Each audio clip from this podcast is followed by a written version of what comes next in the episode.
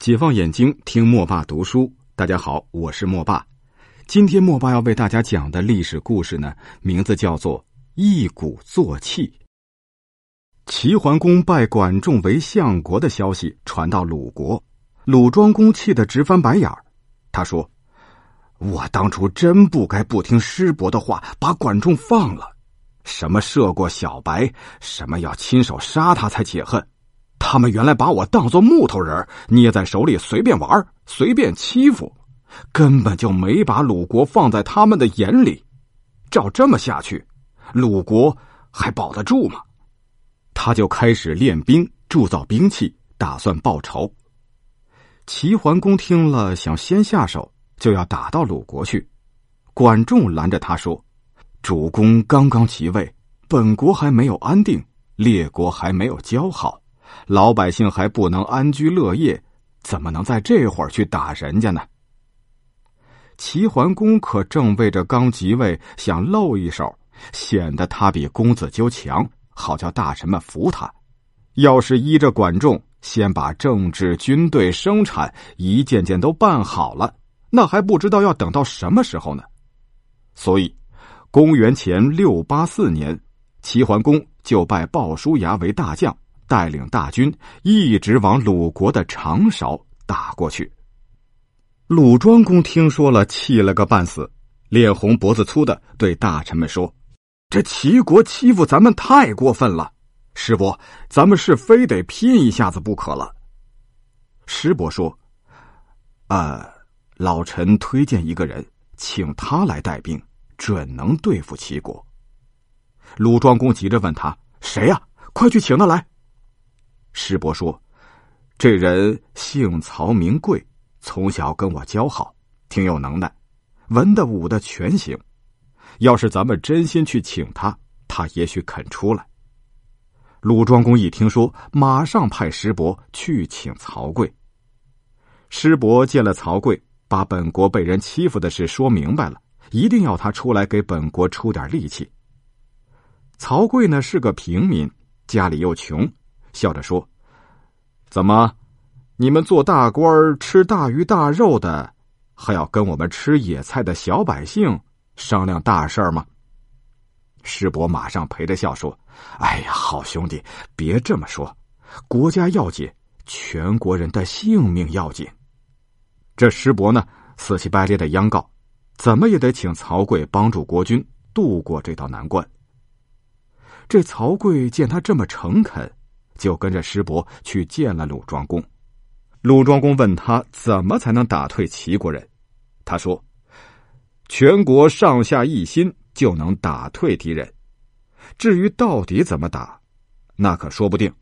打仗这是个活事儿，要随机应变，没有一成不变的死法子。”鲁庄公信任师伯，也就相信曹刿有本领，当时就拜他为大将。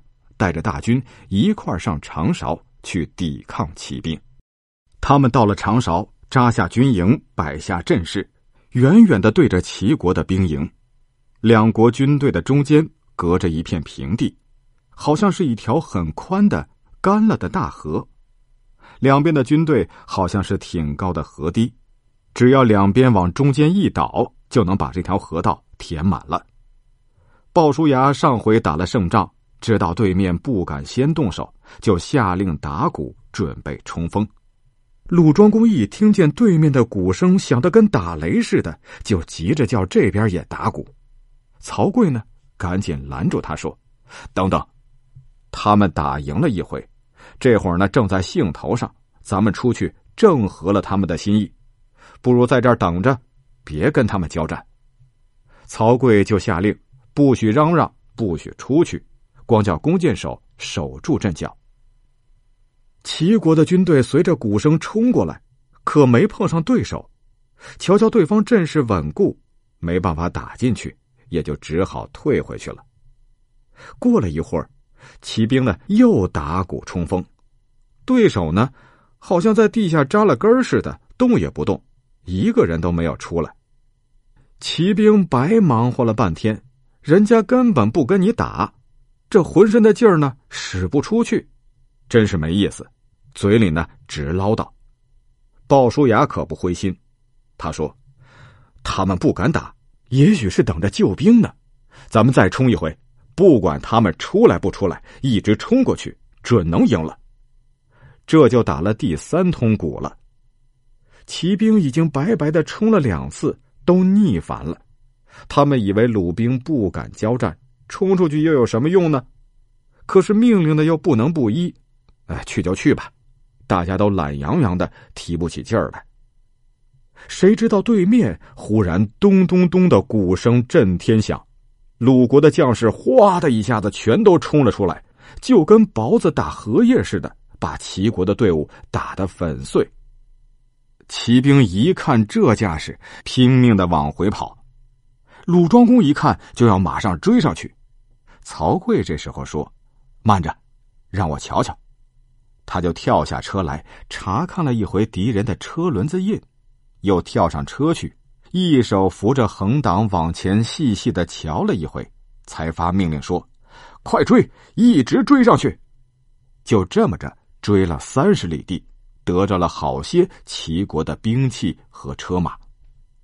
鲁国打了一个大胜仗，鲁庄公可不明白，他问曹刿：“头两回他们打鼓。”你为什么不让咱们也打鼓呢？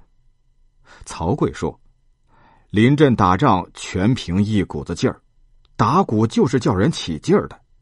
打头一回鼓，将士顶有劲儿；第二回呢就差了；第三回就是鼓响的怎么厉害，也没有多大的精神了。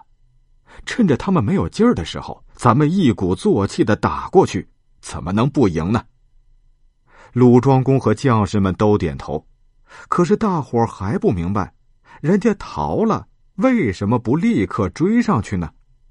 曹刿说：“敌人逃跑也许是个计，说不定前面还有埋伏，非得瞧见他们的车轮子印乱了，旗子也倒了，才能够毫无顾虑的追上去。”鲁庄公这才明白，挺佩服的说：“哎呀！”你真是一个精通兵事的将军呐！齐桓公打了败仗，自己认了输，向管仲认错，愿意听他的话。管仲就请齐桓公对外跟列国诸侯交好，对内整顿内政，发展生产。齐国又跟鲁国讲了和，还把从鲁国夺来的田地退还给鲁国。接着就一个劲儿的开铁矿、造农具、开荒地、多种庄稼，由公家大量的晒盐，鼓励老百姓下海捕鱼。齐国的东边就是海，晒盐捕鱼极其方便。离海岸较远的诸侯国没有鱼吃倒也罢了，没有盐，那可怎么过日子呀？他们只好向齐国交好，拿粮食去换齐国的盐。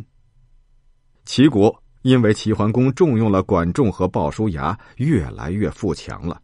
没有几年的功夫，齐桓公当真做了诸侯的首领。好了，今天莫爸就为你读到这里，谢谢你的收听。